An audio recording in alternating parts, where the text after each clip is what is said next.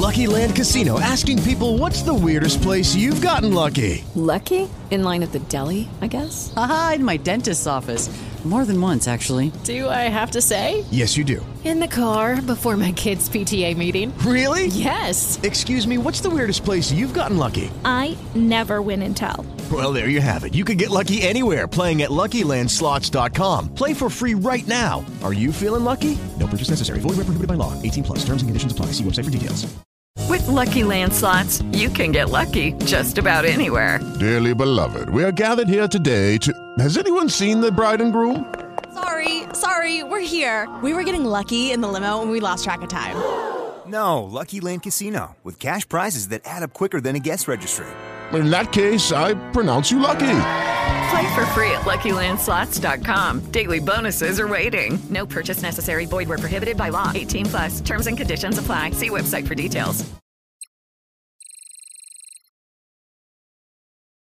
Fala pessoal, sejam bem-vindos a mais um episódio do Future of Money, o seu podcast semanal aqui da Exame, onde a gente aborda os mais diversos temas relacionados ao futuro do dinheiro.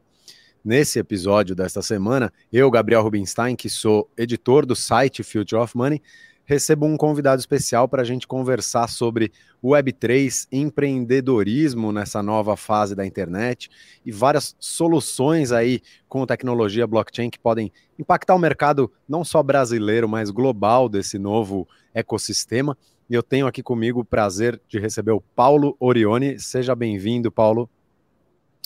Muito obrigado, Gabriel. Um prazer estar aqui contigo. Legal. E, Paulo, eu já dei uma palhinha aqui, né, de algumas coisas. Você é, tem um background aí já extenso como empreendedor, né? Criou a Decora, que foi vendida anos atrás.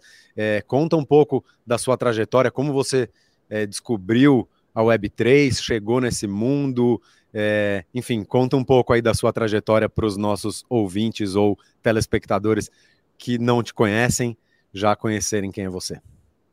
Perfeito, Gabriel. Bom, meu nome, meu nome é Paulo Orione, sou, voltando a 10 anos atrás, sou administrador de empresas e eu caí no mundo do empreendedorismo por gostar muito das coisas na prática, né? Eu gosto muito de estudar, mas eu gosto muito de aprender fazendo também. E durante a faculdade eu comecei, é, junto com o Gustavo, a Decora, a Decora que teve alguns modelos de negócio antes de se encontrar, mas numa jornada de 10 anos, mais ou menos pelo quarto, a gente descobriu uma dor verdadeira que era a necessidade que o varejo tinha em produção de conteúdo visual, e a gente achou uma forma de escalar isso através da produção 3D. Nós usávamos de uma rede de parceiros 3D do mundo inteiro para produzir com a gente, mais ou menos como, imagina um Uber, só que em vez de designers são uh, artistas 3D, e além disso uma ferramenta que a gente desenvolveu in-house que permitia a produção 10 vezes mais rápida, 10 vezes mais barata de imagens altamente realistas, e isso facilitou muito a vida do varejo. A gente cresceu super rápido, atendemos clientes aqui, atendemos clientes no exterior como Walmart, Home Depot, aqui no Brasil, Mobile, Porto Belo, enfim, a gente foi foi bem longe no mundo de varejo e indústria aqui para produção de conteúdo. Tanto incomodamos que é, acabamos sendo comprados por uma empresa que fazia do modo tradicional. Eles eram um estúdio, tiravam fotos, enfim. Essa foi a gente incomodou o suficiente para eles quererem nos comprar. E essa, vamos dizer, foi a nossa primeira é, vitória, nosso primeiro exit como empreendedores lá por 2018.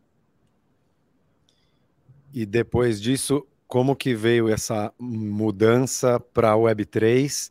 É, eu acho que ao longo da conversa aqui a gente depois pode até falar, né?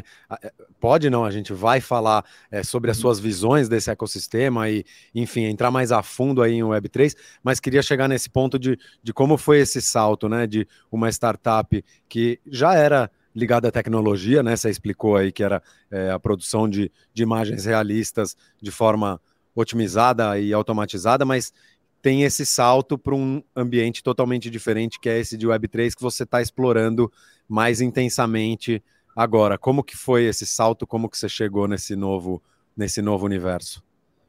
Cara, depois que a gente terminou nosso período como executivos na empresa obrigatório, uh, a gente veio Covid, a gente ficou em um sabático quase obrigatório, porque não tinha mais escritório, não tinha uh, o que fazer, a gente os sócios originais da Decora, é, haviam outros, mas os que estiveram sempre na operação, eu, o Gustavo e o Daniel, é, nós decidimos primeiro montar um escritório só para a gente ter para onde ir, porque a gente não aguentava mais ficar de home office. Mas o pulo para a Web3, para mim, são dois pontos, cara. Quando eu, quando eu era moleque, eu perguntava para o meu pai, irmão, você viu a internet nascer, você viu os, os primeiros e-commerce, você estava lá quando aconteceu isso tudo. Por que, que você não fez a porcaria de uma Amazon, hein? A gente já não estaria no nosso jato aqui, caramba. E ele falou, cara, na época era muito ruim, era muito tosco. E o que eu aprendi com isso é que as coisas que vão moldar o futuro, que vão moldar o comportamento das pessoas, não são óbvias de cara, não são fáceis de cara. E eu acho que isso tem muito a ver com o momento que a gente está na Web3, de como é que a gente facilita para as pessoas usarem. Né? Vamos daqui a pouco falar um pouquinho disso. A transição para o Web3, daí o meu segundo ponto, veio em busca desse, dessa nova internet, dessa nova coisa que ia mudar a forma como as pessoas se comportam, a forma como as pessoas compram. A gente brincou em alguns modelos de negócio, é muito rápido em, em testar ideias e partir para a próxima. Então a gente criou e matou ao longo de um ano uh, umas três ideias. Sempre me dói porque eu que faço as logos, as artes, tudo, então sempre me dói matar uma ideia que a gente começa. Mas a gente estava procurando essa next thing, né? essa próxima coisa que prometia mudar o mundo.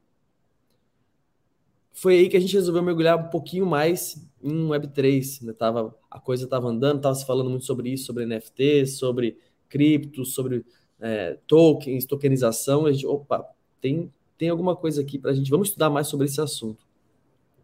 E a gente começou a estudar sobre o assunto para caramba. Só que se tem uma coisa que a gente aprendeu nos últimos 10 anos, cara, é que se você quer de verdade aprender sobre algum assunto, você tem que estar tá imerso nele e cercado de pessoas que sabem mais sobre ele do que você. E daí que veio é, tanto é, a AlmaDAO quanto o Hub Web 3. É, a, a AlmaDAO é uma DAO que junta especialistas de diversos assuntos né, e empreendedores Web3 em busca de ajudar essa galera. Acabamos de lançar é, o nosso programa de é, mentoria para os empreendedores, está sendo bem bacana. Eu ajudei mais no começo, hoje eu estou mais acompanhando como investidor, como mentor, mas está bem estruturado o negócio para essa galera, acho que eles vão gostar bastante. E a intenção realmente é, é, de novo, nessa missão de tornar a internet, isso que é Web3, isso que ela tem potencial de ser. E o Hub Web3 é uma versão física disso, né? Como eu te falei, a gente quer estar tá imerso com pessoas que entendem mais que a gente do assunto. Então a gente se juntou com o pessoal da Barra Investimentos, são nossos amigos pessoais. A gente tava, a gente pegou o escritório, a gente é muito cavalo, a gente pegou um escritório gigante para a gente, porque é, a gente é muito ambicioso e, e, muito afobado. Porque a gente falou, cara, vai dar certo o que a gente for fazer, a gente é otimista, excesso, além da conta. Só que às vezes demora, a gente estava com um escritório de 250 metros quadrados para três pessoas, dava para jogar bola lá dentro. Então, gente, nessa ideia de se mergulhar no assunto, de estar com essa galera que entende, a gente iniciou o Hub Web 3 com o pessoal da Barra, eles que operam. E sem grandes planos, assim, a, o Hub Web 3 ele é um ponto físico, quase como um co-work, vamos dizer assim, uma comunidade física para empreendedores e negócios que estão de alguma forma na Web 3. Só que assim, não tem nenhum é, nenhum trade, a gente não cobra para a pessoa estar tá ali, a gente não pega percentual, a gente não dá obrigação de que venha, que não venha. A gente só é invite only, né? não aparece qualquer um lá, a gente permite que quem está dentro convide outras pessoas, mas foi surpreendente, cara, porque pessoa que será que em Floripa tem tem essa quantidade de empresas Web3? Será que está acontecendo as coisas aqui? E tá, irmão. A gente já circulou ali fácil mais de 50 negócios que vêm, que vão, alguns vêm de fora, chamam os amigos, tem negócios de gringo que aparecem ali, tem um camarada de Dubai que está trabalhando lá, que a empresa dele atende a parte de NFT e mídia Web3 para o Snoop Dogg, enfim. Se, se, o nosso objetivo era mergulhar no assunto com gente mais inteligente que a gente nisso, é, foi missão cumprida. Legal, e aí, é, além do Hub Web3 e da Almadal, é, você também criou uma outra startup, a Vaz. É, acho que a gente pode falar dela daqui a pouquinho, porque antes disso eu queria só é, aproveitar esse gancho que você levantou sobre empreendedorismo é, e como vocês criaram aí um espaço de apoio que, pelo que eu entendi, o Hub Web3 funciona quase como uma incubadora, certo? Mas, é claro, sem o aporte financeiro, sem esse tipo de coisa, mas, mas também um, oferecendo um espaço para ajudar quem está empreendendo em Web3 e às vezes ainda não tem né, o dinheiro para alugar um espaço ou que é, não conhece é, outras pessoas desse, desse ecossistema, então também viram um, um espaço de troca. É, mas, é, e, e, assim, acho a iniciativa super legal e ela até é, confronta um, um, pensamento que eu tinha é, do quanto o, o movimento de empreendedorismo em Web3 no Brasil ainda é, é, embrionário e menor do que em outros países, né? Para citar o mais óbvio, os Estados Unidos, onde tem a maioria das empresas desse setor, mas até do que outros mercados também. E aí eu queria que é, entender a sua visão sobre isso, assim, por que que é, a Web3 ainda está tão embrionária no país? Por que, que a gente não tem projetos de nível global é, saindo daqui, assim, exceto casos muito pontuais? O que, que você acha que falta para dar uma alavancada não só nos negócios, mas também nos empreendedores que querem explorar esse mercado, mas que ainda ficam com o pé atrás? Perfeito, cara. Até assim, de cara, a gente se sentiu super dinossauro, né? Porque é, pô, escritório físico, né? Será que a galera vai querer vir, mesmo se eles existem, né? E, e eles existem, eles, não vou dizer que todos, mas muita gente gostou e veio, não pelo sentido tradicional de escritório, mas pelo sentido de comunidade, né? A gente faz evento, a gente faz happy hour, a gente faz festa de fim de ano, a gente tem, criou um senso de comunidade gigante ali, de troca, todo mundo se ajuda, é, fica como, você falou, é bem, o espaço propicia é, essa troca orgânica de ideia, né? não, não, tem um programa de mentoria formal, a gente não é, entra por esse lado, realmente é mais tá junto, tá se ajudando, tá fazendo os eventos. E nessa parte de que os negócios é, brasileiros, Web3 ainda não estão assim, lá, é, eu, eu acredito em alguns fatores, cara. Primeiro que eu acredito que isso não é exclusivo aos negócios do Web3, né? especialmente por ser tão recente. Assim, as startups brasileiras já são em geral, menos investidas, menos avaliadas do que é, as de fora. Né? Tem um mercado lá nos Estados Unidos muito maior de venture capital e de risco mesmo, de galera que, mesmo no Friends and Family, ali, no pessoal, dos amigos da pessoa, da família, que quer botar dinheiro, quer, quer arriscar. Acho que a visão de risco é outra meio óbvio de juros, né? Quanto mais sobe, já faz um tempo que está subindo. Não vou dizer que é só por causa disso que o Web3 não decola, isso vale para a indústria inteira. É, mas dificulta o pessoal tirar o escorpião do bolso para botar dinheiro em alguma coisa com a Selic a 13, 14. Uhum. E acho que complementa também, cara, que tem tanto dinheiro lá fora, entrou tanto dinheiro nesse negócio. Eu vi isso acontecer em alguns, alguns, algumas empresas ali de que essa galera está sendo contratada antes de, antes de empreender, que tava, tava uma grana circulando do nível, eu acho que até agora deu uma amansada na coisa, mas o cara começava a empreender, chamava um pouquinho de atenção, já chamava ele para ser o, o advisor, sei lá das quantas, o community manager, o product owner, porque tem, tá tendo muita demanda por mão de obra de gente que entende do assunto, e gente que entende do assunto Web3 ainda é escasso, né? por mais que o assunto esteja no hype, ainda é um negócio, uma coisa super começando. Só parece que tá para trás quem já tá dentro, tem essa impressão, meu Deus, né? Agora já foi. Tá, 99% das pessoas não fazem ideia do que é isso ainda. Então, acho que não tá dando nem, não deu nem tempo. Se uma, uma resposta curta, não deu nem tempo da galera é, criar coisas assim. Mas eu tô vendo alguns projetos ali, é, como o pessoal das Aros, por exemplo, que tá ali no, no Hub, que tá criando um negócio que para mim é tão complicado que foge, meu cérebro velho de 30 anos já não, não compete, mas pelo que eles explicam nesse negócio de DeFi, de é, realmente dar, prover liquidez é, para a galera que, vamos dizer assim, que chamam os, os mais fanáticos do mercado financeiro DeFi, é um negócio super promissor. Então, acho que é uma questão de tempo, cara, até a gente ver coisa grande lá fora. O brasileiro é muito criativo, é muito inteligente, e o negócio Web3 tem tudo a ver com, com a nossa cabeça. É, e, aí, assim, até é, nessa, nessa linha, porque eu concordo plenamente com você, e, e além de ser é, criativo, inteligente, o brasileiro é muito ligado em tecnologia, né, de modo geral. É, você vê que a adoção de tecnologias que é, se tornam globais, a própria internet é um exemplo, os dispositivos móveis, eles têm uma adoção muito rápida. O Brasil está sempre entre os líderes, né, em termos de adoção, é, historicamente, de todas essas te tecnologias mais impactantes. É, com o Web3 é a mesma coisa, né? Então a gente já viu alguns levantamentos, por exemplo, a MetaMask já mostrou que o Brasil está entre ali os três países com maior número de usuários. Enfim, tem vários levantamentos de empresas desse setor ou empresas que oferecem serviços aí em blockchain e em Web3 é, que mostram que é, o Brasil é um mercado super importante, mas ao mesmo tempo, é, como a gente estava falando, o empreendedorismo parece estar um passo ainda atrás.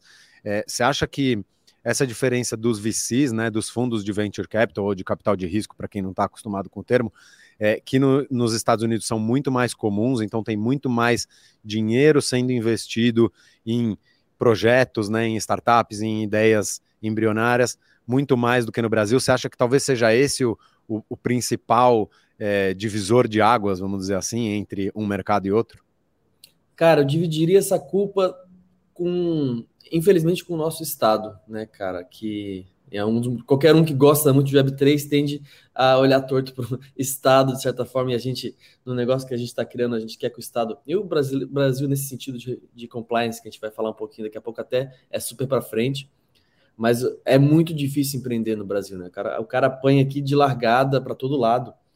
É, tudo é o dobro ou o triplo de mais difícil desde abrir o negócio, de fazer. A marca melhorou bastante, muita coisa. É, espero que não regridamos nesse sentido, de tudo que foi evoluído, mas de fato aqui é um país difícil de empreender e a, ajuda que, como você falou, brasileiro é, é muito early adopter, né? ele é o primeiro a adotar novas tecnologias. Se pegar o exemplo mesmo do Pix, fenômeno, né? Se não me engano, 70% dos adultos já usaram Pix em dois anos. É, o brasileiro gosta, mas de fato não há como negar, e os números mostram isso, que empreender no Brasil é no modo hard. E para você ter uma ideia, cara, quando a gente. Aí até o Brasil até me ajudou, não posso reclamar. Mas quando a gente foi começar a vender no exterior pela Decora, a gente começou, a gente abriu empresa na Flórida. E para abrir essa empresa na Flórida, a gente passou no programa do Sebrae. Olha só, Sebrae ajudando startup é uma coisa que pouca gente ouve. E aqui o de Floripa é muito forte nesse, nesse sentido. E esse programa basicamente deu algumas facilidades para a gente de é, advogado, contador, etc., para meio que dar o empurrãozinho que falta ali para situar o cara, deu uma, uma instrução para a gente conseguir abrir a empresa fora. Foram 50 empresas para fora nesse programa. Nós somos a única sobrevivente das 50 que manteve-se no exterior. Então, não é porque vai para lá que a coisa vai ficar mais fácil.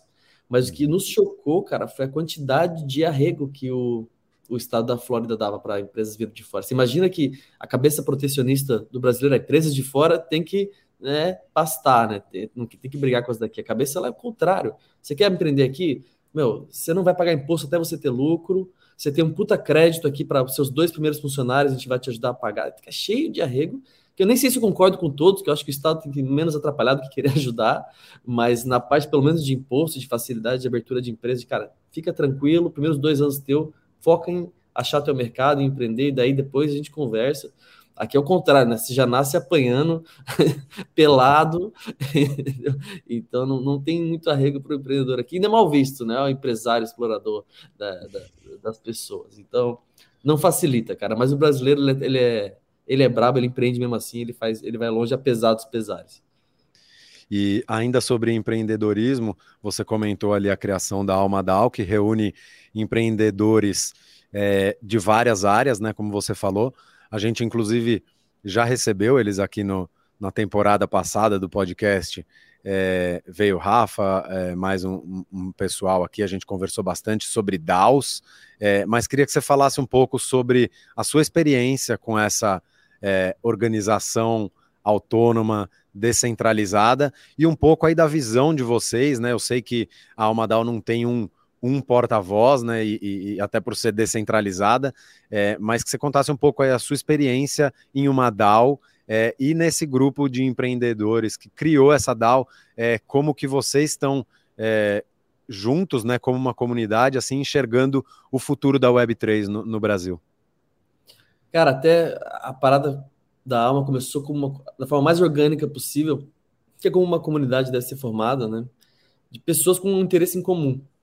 Quando a gente começou a mergulhar em Web3, come, começamos a querer entender sobre o assunto, a gente se viu, eu falo por mim e, e provavelmente pelo Gustavo e Daniel, dinossauros no assunto, né? 30 anos, aprendendo sobre um assunto novo. A gente falou, cara, deve ter mais gente querendo aprender sobre esse negócio.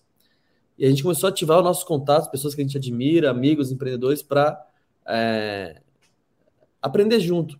O começo do negócio era um grupo de WhatsApp, literalmente. Assim, cara, vamos aprender sobre isso, vamos trocar ideia, vamos tentar ajudar, vamos botar a mão na massa aqui.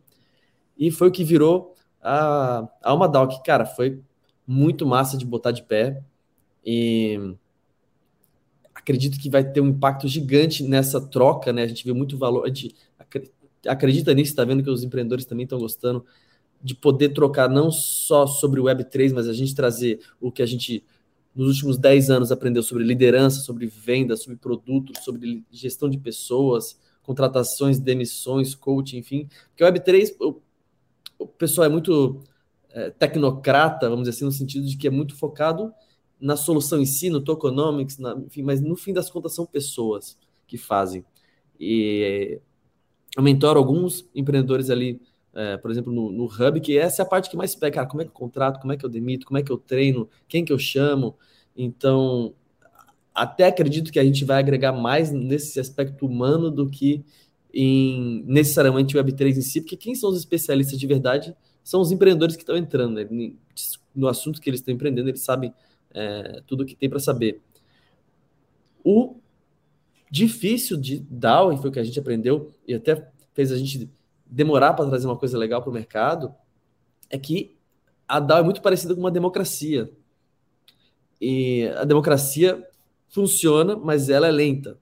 Né? É, é, muito mais fácil ser a China, né? Quer fazer a ponte? Faz, acabou. Tem que perguntar para nada para ninguém. A, a DAO é parecida com o Brasil, de certa forma, assim, ou os Estados Unidos, que seja, tem o Congresso, né? Então, uhum.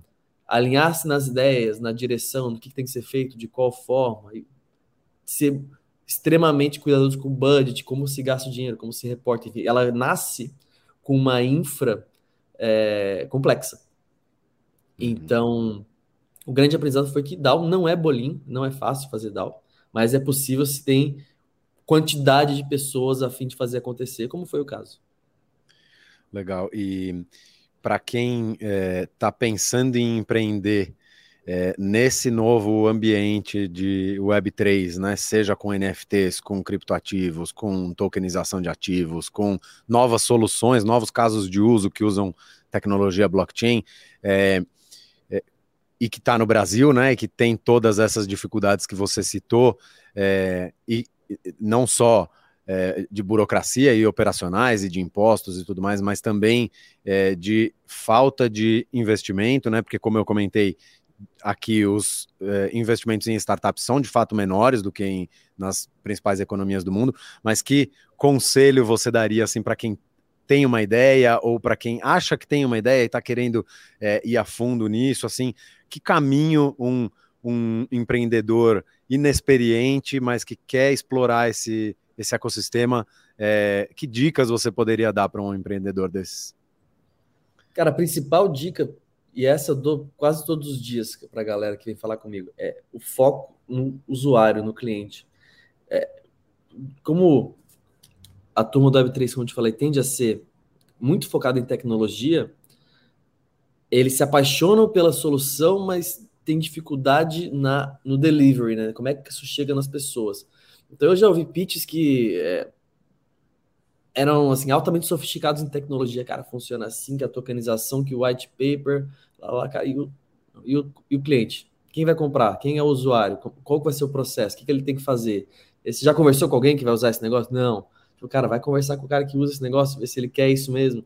Então, é engraçado que volta a ser o mesmo problema de antigamente do desenvolvedor solitário. Né? O desenvolvedor solitário empreendedor, ele senta no computador dele, programa, programa, programa, joga o produto no mercado e quando está pronto ele vai descobrir se alguém quer aquele negócio. E chances são de que não vão querer. Então, nessa gana de querer inovar, querer fazer uma coisa nova, preocupa-se geralmente pouco com quem, qual que é o mercado para isso, quem vai usar esse produto, é, quem que são meus concorrentes nisso, como é que eu torno isso mais fácil de usar. Então, foco no cliente 100%. Legal. E aí, é, continuando aí na sua trajetória, mais recentemente você é, criou um novo projeto, né? A Vaz, a gente citou aqui no, no começo do programa. E aí conta um pouco para o pessoal o que é a Vaz e por que que você decidiu é, investir nessa ideia e onde ela pode chegar.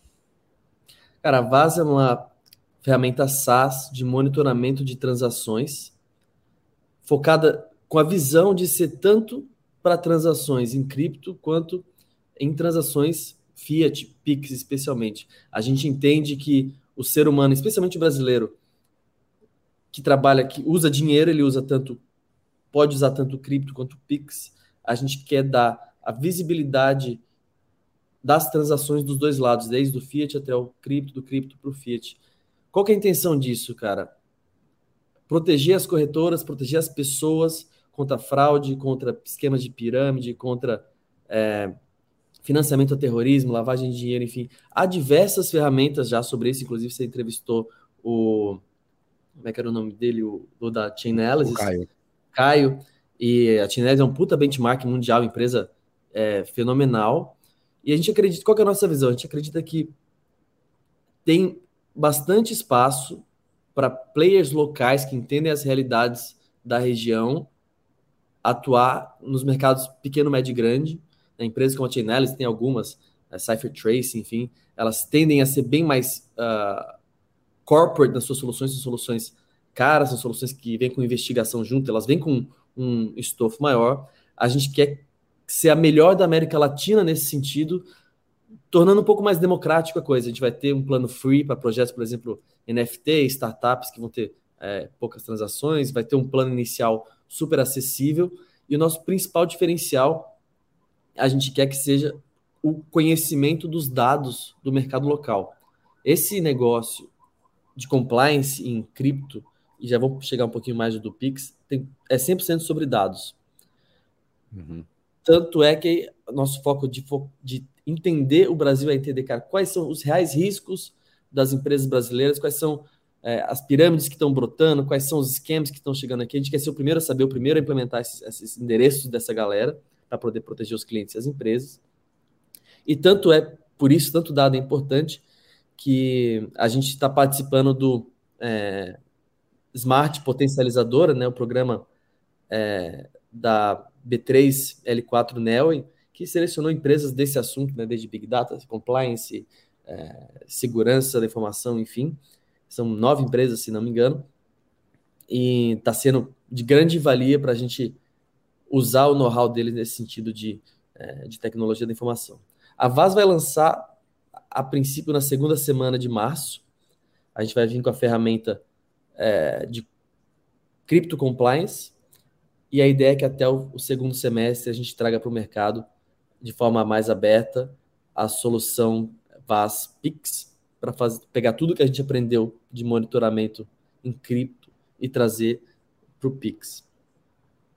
Legal. E aí é, essa esse serviço ele se baseia no caso aí de cripto na é, transparência, né, na rastreabilidade das operações, da, seja é, transações é, de, de valores ou de dados né, no, no, na rede e que são públicas, então é, qualquer pessoa pode acompanhar, você com a, com a VAS você consegue fazer isso de forma automatizada, e aí você consegue detectar atividades suspeitas, atividades ilícitas e, e, colocar flags em determinadas carteiras que, por exemplo, podem estar conectadas a um esquema de pirâmide ou algum processo de lavagem de dinheiro. É, é, é esse mais ou menos o caminho, assim, é, é, é isso que vocês podem oferecer e aí ajudar empresas de cripto a não se envolverem com endereços é, suspeitos de, de praticar atividades criminosas? Perfeito. Nosso trabalho é mapear entidades, tanto do bem quanto do mal, ou seja, tudo é uma entidade para a gente, desde mercado Bitcoin sendo uma entidade boa e é, faraó do cripto sendo uma entidade ruim, e a gente identificar a proximidade, né, a quantidade de graus de separação dos endereços com essas entidades e atrelar isso a um risco. Então, funciona na prática de forma super simples para as empresas. É uma API que as empresas programam em cima dela para decidir se elas bloqueiam ou se autorizam transações, de forma que elas evitem que elas sejam coniventes, que elas sejam um acessório do crime, seja esse crime fraude, lavagem de dinheiro, não tem a ver só com quantidades, mas também com comportamento, né? O cripto, se o cara souber o que ele está fazendo, é muito bom para lavar dinheiro. Então, identificar comportamentos suspeitos, ajudar e auxiliar as empresas nessa investigação, ou até é, entes públicos, enfim, nós estamos focando ainda no privado, e a gente quer ter bastante parceria com o setor público, mas é uma conversa para daqui a pouco. Mas é exatamente Legal. isso. Legal. E aí, é, então, nesse primeiro momento, com esse serviço é, de cripto, é, o, o, foco para vocês são empresas é, de Web3 e que, é, portanto, estão é, interagindo com carteiras e com redes blockchain. mas aí, quando você fala do Pix, me vem uma dúvida de como que é possível fazer esse tipo de, de rastreamento, considerando que o sistema do Banco Central não é totalmente transparente, como são as principais blockchains do mundo. Perfeito, cara. Eu não posso abrir 100% de como é que funciona a coisa, porque está em laboratório ainda essa entrega, mas a nossa uhum. visão é tornar a estrutura dos dados muito semelhante com o que a gente tem em blockchain. Não necessariamente como uma blockchain, mas a estrutura em si, onde esses grupos, esses nodes, sejam os bancos, é, as entidades financeiras, o próprio Banco Central, as próprias empresas de dado, elas atuem como nós, que tem as chaves, e a gente criptografa esses dados das transações que já existem, né? Qual foi o CPF, qual foi o DICT dele lá, quem, enfim, quem foi para quem, com que valor, enfim.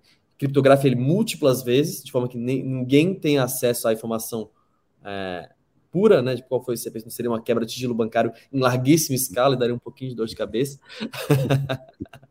Mas a intenção é realmente criptografar isso num nível absurdo, em múltiplas camadas, para que essa informação fique legível só com todos esses players interagindo ao mesmo tempo. É um move que vai, é, é uma jogada que vai exigir colaboração tanto de Banco Central quanto de é, bancos. Funciona legal tendo só um banco, funciona, mas funciona melhor com a colaboração de todos. Então a gente está em conversa com múltiplos bancos, com múltiplas instituições financeiras que estão super interessadas assim é, em fazer isso acontecer. Mas ele é um assunto que, porque ele é o oposto do, do cripto, né?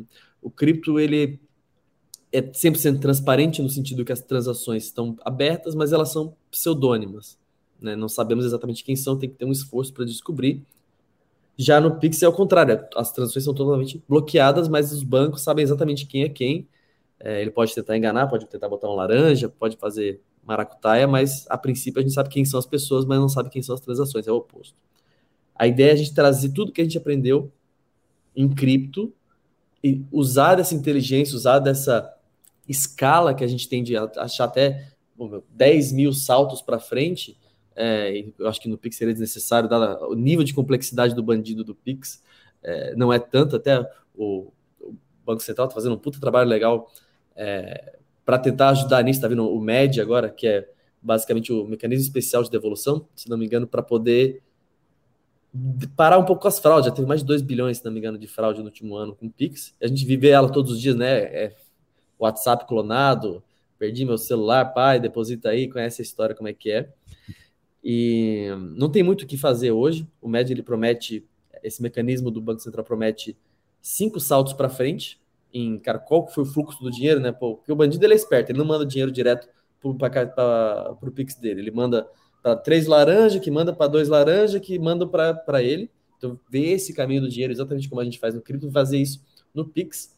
Só que é um desafio maior, a gente vai precisar de um pouco mais tempo para entregar isso para o mercado. Hoje está em beta é, poucos players, a Nelway super nos ajudando nesse sentido, até muito por conta de demanda é, é, dos clientes deles, do tipo, cara, tem muita fraude Pix, a gente tem que fazer isso acontecer. Tem soluções no mercado, mas ainda está muito longe de ser soluções sofisticadas a ponto de impedir o crime, elas estão mais no sentido de reagir quando já aconteceu, documentar e tentar torcer para que não aconteça de novo. E, é, assim, eu, eu não conhecia a, a solução da Vaza, estou ouvindo junto com os nossos ouvintes e telespectadores agora pela primeira vez. Eu acho sensacional esse projeto com o Pix.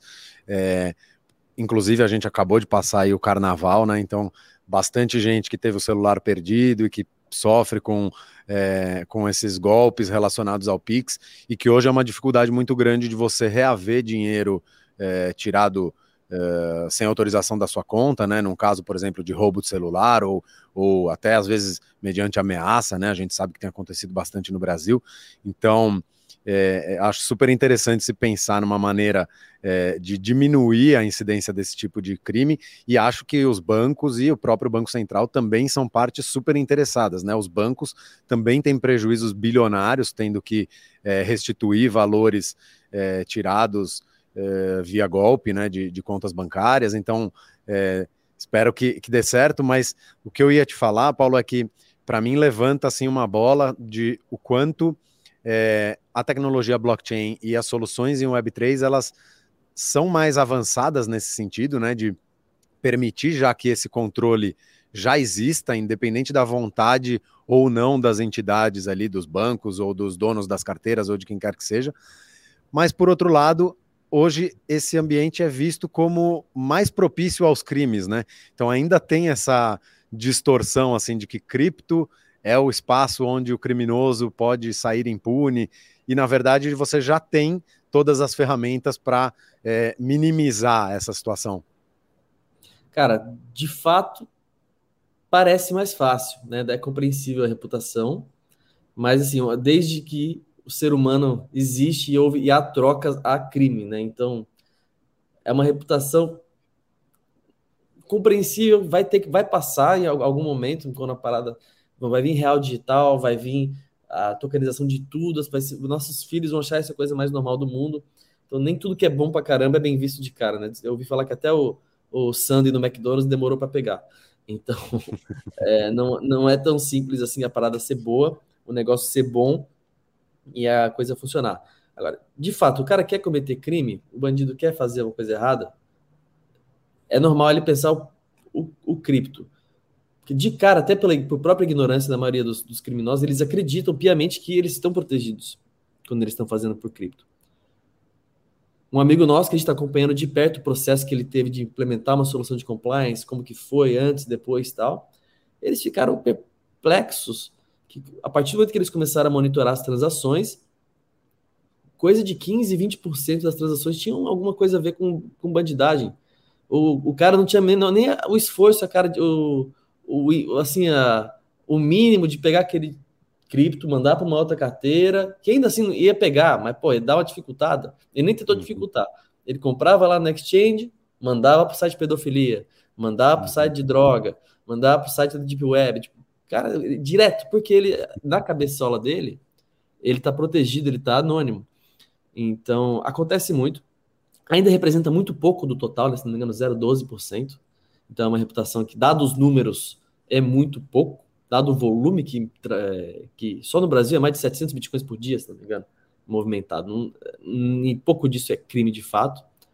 É, até o próprio crime da lavagem de dinheiro é, exige mais investigação que o crime do cara mandar o dinheiro para uma pedofilia, mandar o dinheiro para um, uh, um tráfico de drogas, que é mais fácil achar as entidades. O, o, uhum. o crime de fraude é mais é, comportamental, né? Ele tentar fazer um esforço de de ocultar esse dinheiro, de transformar ele num dinheiro limpo. É... Mas, de fato, é uma reputação que dá notícia, né, cara? É... sempre que acontece um crime, crime sai em tudo. E... e é uma coisa que as pessoas entendem. Então, eu acho que é normal. Eu acho que com os países apertando na regulação cada vez mais, assim como está sendo no Brasil, está sendo é, fora, os, os criminosos eles vão ficar ser, é, muito restritos a blockchains que são privacy first, né? Se ele usar um Monero, ele usar um, uma cripto que ela é nativamente focada em privacidade, ele vai conseguir isso aqui. Ao mesmo tempo, a regulação vai empurrar essas, é, essas moedas para Berlinda, porque não vão poder comprar e vender elas, não vão poder trocar com elas, então vai ficar uma coisa mais de submundo. Eu acredito que nas nas cripto que o brasileiro usa, pô, USDT, a Bitcoin, Ethereum, USDC, a, a tendência com a vinda de projetos legais, com a tokenização de ativos, tokenização de imóveis, é, com, logo mais o salário sendo pago com criptos, impostos podendo ser pagos com cripto, vai aos pouquinhos tirando um pouco esse misticismo da coisa é, e vai facilitar a entrada das pessoas. Até o ponto que você falou assim, por um lado, o blockchain é muito avançado e é, e é animal, só que ao mesmo tempo não tem pai nem mãe para chorar quando você faz merda. então, é, você perdeu seu cripto, você perdeu sua chave, você não tem seu gerente para ligar. Né? Uhum. Você não tem suporte técnico, você não tem, meu, esqueci, vê aí para mim. Então, isso assusta as pessoas, porque se acontecer uma coisa dessa, como você falou, no Pix você ainda, você ainda tem um gerente para pedir de volta. Meu, dá o teu jeito, ativa o teu seguro aí, tem, tem mecanismo de proteção. Né? No blockchain, no, com cripto, até onde eu sei, não tem nenhuma que oferece suporte 24 horas para você ligar. Eu tenho um amigo que conseguiu cair num golpe desse, né? eu perdi meu, meus Ethereum, ele achou um site que falava que era o suporte do, da Ethereum e passou as, as 12 palavras dele para os caras e perdeu mais ainda. Eu falei, pô, bicho, como, como assim? Que até é muito dinossauro mesmo. Então, isso aumenta a insegurança das pessoas, é meu ponto. Sim, é, é de qualquer jeito, hoje a gente já tem é, as corretoras centralizadas, né? Então aí as principais corretoras que estão operando no Brasil, né? A Mint, que é parceira do Future of Money, o mercado Bitcoin, a Binance e tantas outras, é, que por serem centralizadas, elas acabam oferecendo algum tipo de suporte, pelo menos em, em relação ao acesso e, e, enfim, acho que aí também varia um pouco de empresa para empresa, mas de fato a operação em blockchain ela é irreversível, então ela exige um cuidado muito maior é, e, e, acho que é um ponto que você tocou que é super importante, né? Que inclusive você falou disso no, no começo aí do, do nosso bate-papo, que é a evolução dessa tecnologia, né? E, e, das, e das soluções que utilizam essa tecnologia para que elas sejam cada vez mais amigáveis, cada vez mais fáceis para uma pessoa que não entende nada desse assunto ou de tecnologia consiga usar sem o risco de perder todo o seu dinheiro e não conseguir recuperá-lo, né? Acho que hoje já tem alguns é, mecanismos para isso, mas enfim, como você falou, a gente ainda está começando, tem um caminho relativamente longo até que 100% das pessoas se sintam é, confortáveis. Mas voltando à solução da Vaz, assim, eu, eu é, eu até convidei o Caio né, da Chainalysis para a gente conversar aqui alguns episódios atrás, se não me engano, três ou quatro edições atrás, porque eu sou muito interessado nesse tema de segurança. É, primeiro, porque eu acho que isso também é parte essencial para que as pessoas, especialmente as empresas, adotem essa tecnologia é elas confiarem na tecnologia e não só no funcionamento da tecnologia em si ou na construção, mas é, de que elas não vão estar se envolvendo, por exemplo, com atividades ilícitas, com crimes e com problemas que elas não têm nada a ver e eventualmente poderiam ser responsabilizadas por isso. É, ao mesmo tempo, tem uma questão que é, às vezes é esquecida, que muito do dinheiro em circulação hoje, hoje, do dinheiro convencional, dos reais, dos dólares e tudo mais, também são usados para crime, né? Então, é, é, a blockchain pegou essa imagem de que é usada por criminosos, é, porque de fato, assim, foram alguns casos muito simbólicos, né? No Brasil, a gente tem vários exemplos aí de pirâmides do faraó dos bitcoins, do rei dos bitcoins e, e tantos outros aí que é, deixaram milhares de pessoas com prejuízos gigantescos, então é compreensível, como você falou. Mas, por outro lado, parece que as pessoas esquecem que é, os traficantes de drogas, os uh, ladrões de banco, os corruptos, eles em geral estão usando o dinheiro convencional, né? E o dinheiro convencional é muito difícil de ser rastreado, né? Ele tem um número de série. A gente até já falou disso aqui no podcast algumas vezes. Tem o um número de série, tem algumas, alguns mecanismos de segurança, mas que são muito difíceis de serem usados na prática. É, eu desafio aí algum dos nossos ouvintes ou telespectadores a me mostrar um assalto a banco que foi resolvido pelo número de série e o dinheiro foi recuperado por causa disso. É. No máximo ali uma pequena parte, talvez de um coitado que, que acabou recebendo aquele dinheiro no seu, na sua lojinha, foi trocar no banco e perdeu, mas de modo geral, assim, esses mecanismos eles são muito difíceis de serem usados. E no blockchain, por outro lado, você tem vários caminhos, pelo menos, que te permitem rastrear um dinheiro, entender onde ele foi parar, quem está usando, quantas vezes aquela carteira foi movimentada, com quais carteiras interagiu. E aí a VAS entra justamente compilando esses dados que estão circulando na rede aos bilhões todos os dias de uma forma automatizada. É, isso, com certeza, pode favorecer pequenas empresas e os empreendedores até de Web3 a ter essa confiança. Como que você acha que é esse processo? Quando que a gente vai, de fato, conseguir é, criar um ecossistema que as pessoas e que as empresas se sintam à vontade e seguras de estar inseridas nesse ambiente?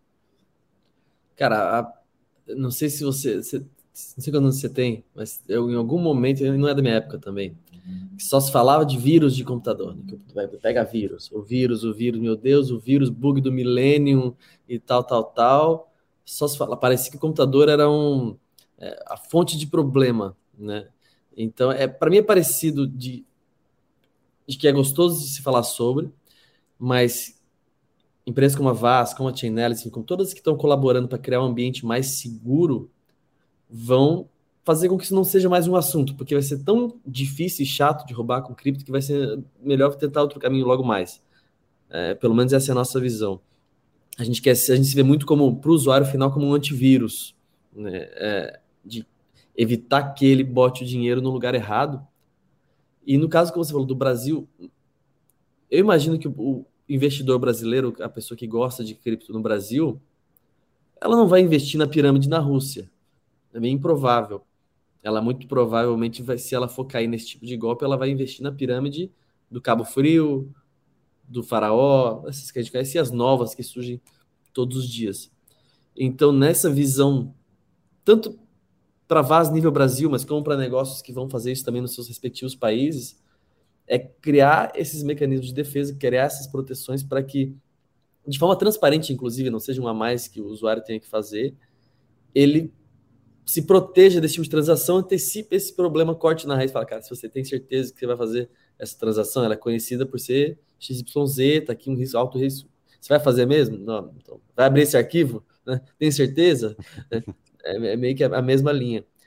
acho que o passar do tempo, quando ficar mais difícil, vai ser duas coisas ao mesmo tempo. Ficar mais difícil cometer o crime com cripto e ficar mais empolgante as coisas que estão acontecendo com cripto para o usuário médio, as coisas que ela puder fazer forem tão legais que compensa o risco, que vai ser cada vez menor, vai ser esse ponto de inflexão. Vai chegar esse ponto que as pessoas vão comprar cotas de imóveis com tokens de verdade, pessoas não só os entusiastas, mas nossas vós, tios e primos, é, vão poder comprar cotas é, de investimento em empresas, vão poder investir seu dinheiro em bolsas e índices no mundo inteiro com muito menos dificuldade, porque vai ser tudo tokenizado, vão poder mandar dinheiro para fora para suas famílias sem ter que passar necessariamente por uma casa de câmbio, porque o Bitcoin é 24 horas por dia, é, não tem que esperar ninguém te autorizar a mandar dinheiro para ninguém.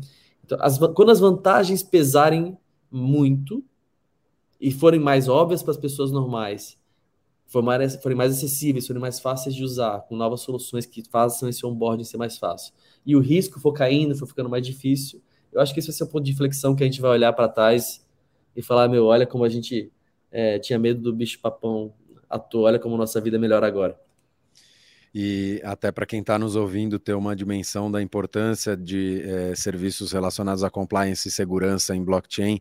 É, a Chainalysis, como você falou, é uma empresa já gigantesca nesse setor, e você também comentou da CipherTrace, que foi adquirida, se não me engano, pela Mastercard né, no, no ano passado, é, que mostra assim que grandes empresas que não são nativas de Web3 não só estão de olho na Web3 e na tecnologia uhum. blockchain, mas em, em segurança, em rastrear, rastrear informações, né, compilar dados que circulam em blockchain para que isso é, dê mais segurança às empresas. Então, assim, com certeza é um mercado que é, é um dos pilares aí desse, desse novo universo. É, e aí eu queria entender, Paulo, como é que está do ponto de vista é, operacional a VAS, né? Você é, agora há pouco citou um, uma data aí para para um possível lançamento. Hoje a VAS ainda não está é, oferecendo esse serviço, mas isso deve acontecer agora a partir de março. Como que são as perspectivas? Como que alguém que está empreendendo em Web3 e quer é, saber mais sobre esses serviços pode é, encontrar a empresa? Conta um pouco mais aí sobre os próximos passos da startup. Perfeito. A gente vem em beta testing ao longo de fevereiro, e aí, e aí tudo com clientes próximos, com amigos, com startups que a gente conhece. E a intenção realmente é, em março, a gente levar isso para o mercado, tanto um plano pago quanto um plano é, free.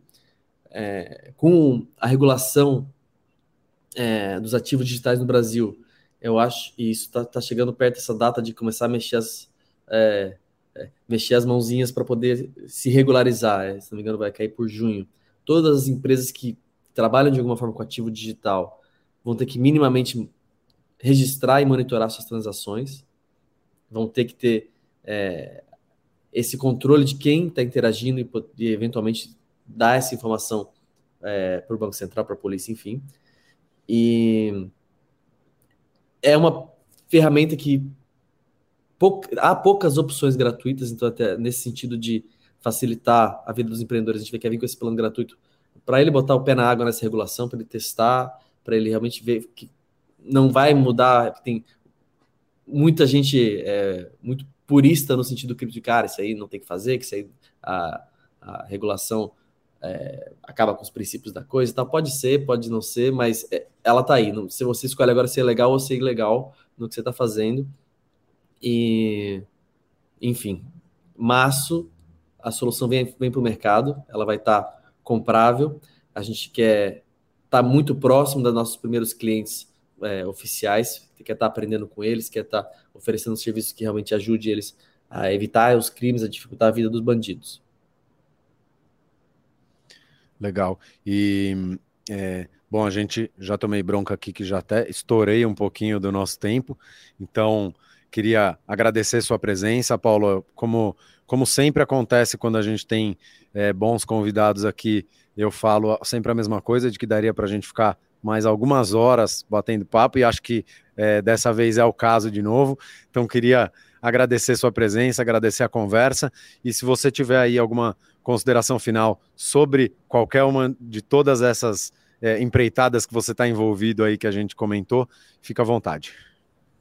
Cara, acho que duas frentes, um recado para os empreendedores que apesar de tudo não não desistam, insistam, porque aqui no Brasil é na base da da insistência e da cabeça dura que a gente vence. E ponto dois, um abraço para todo mundo que está ouvindo, para o pessoal da Alma, para o pessoal do Hub. E foi muito, foi muito legal conversar contigo. Realmente ficaria horas falando desse assunto aqui. E espero que tenha, de alguma forma, gerado valor para quem ouviu o nosso papo. Maravilha. Obrigado mais uma vez. Para quem está nos ouvindo também, aquele muito obrigado. Um grande abraço a todos e lembrando aí para quem está nos ouvindo de ir no site do Future of Money, no nosso Instagram, no nosso Twitter, é, no nosso canal no YouTube, não só para ver todos os conteúdos que a gente está produzindo diariamente e aprender mais sobre o Web3, sobre empreendedorismo, sobre o que as empresas estão fazendo nesse ecossistema, mas também para deixar suas sugestões, reclamações, elogios e todo tipo de feedback. Tá bom? A gente volta na semana que vem e um grande abraço a todos. Até mais.